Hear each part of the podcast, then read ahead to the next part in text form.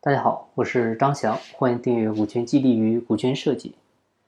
城市合伙人的商业模式呢，也是这两年才开始兴起的啊。很多人呢认为，城市合伙人的模式就是变相的招商加盟啊，代理经销商啊，认为模式呢基本差不多，就是换了个马甲。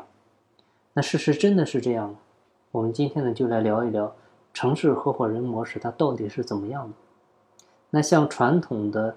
加盟代理模式呢，通常就是授权品牌管理，按年呢收取费用，啊，但是标准化程度呢一般都很差，啊，各个门店经营的状况呢也是参差不齐，嗯，而且它最大的弊端就是，当加盟商加盟你的第一天起，啊，他想的第一件事就是有一天呢他要干掉你，取代你，啊，他学会了你的技术，啊，然后呢自己单干。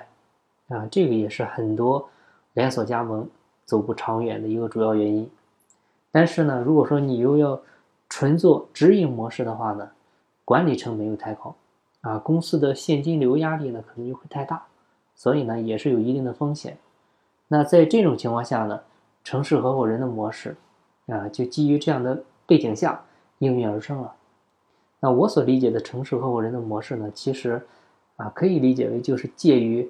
直营与加盟之间，或者说是兼顾直营与加盟的一种模式，啊，今天呢，我们就主要聊聊股权架构下的城市合伙人模式，啊，也就是让你的经销商、加盟商入股，或者呢，你开分子公司，啊，去各地下放的下设的这种办事处，啊，可以让你的经营团队，让这些主要的负责人来入股。我们刚才。讲了加盟代理最大的风险呢，就是管理不可控，所以呢，总公司需要控股，啊，掌控控制权。但是呢，经销商、加盟商呢，他是主要的业务创造者，也需要让对方有一个良好的收益。这个时候呢，就可以做分红的一个另外约定，啊，也就是说，总公司是控股的，但是呢，分红可以让各经销商团队呢拿大头，啊，你比如。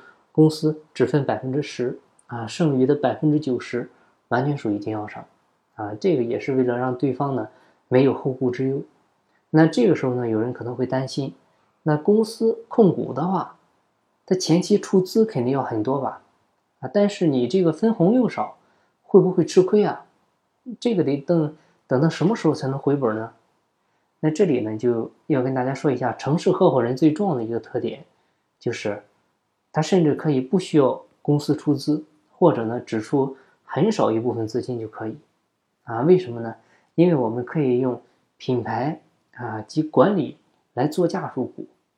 比如你新开一个门店需要五十万的资金，那你就可以把门店估值一百万，拿出一半来让经营团队入股，那公司呢以品牌还有管理做价五十万入股，这样你可以做到一分钱不出。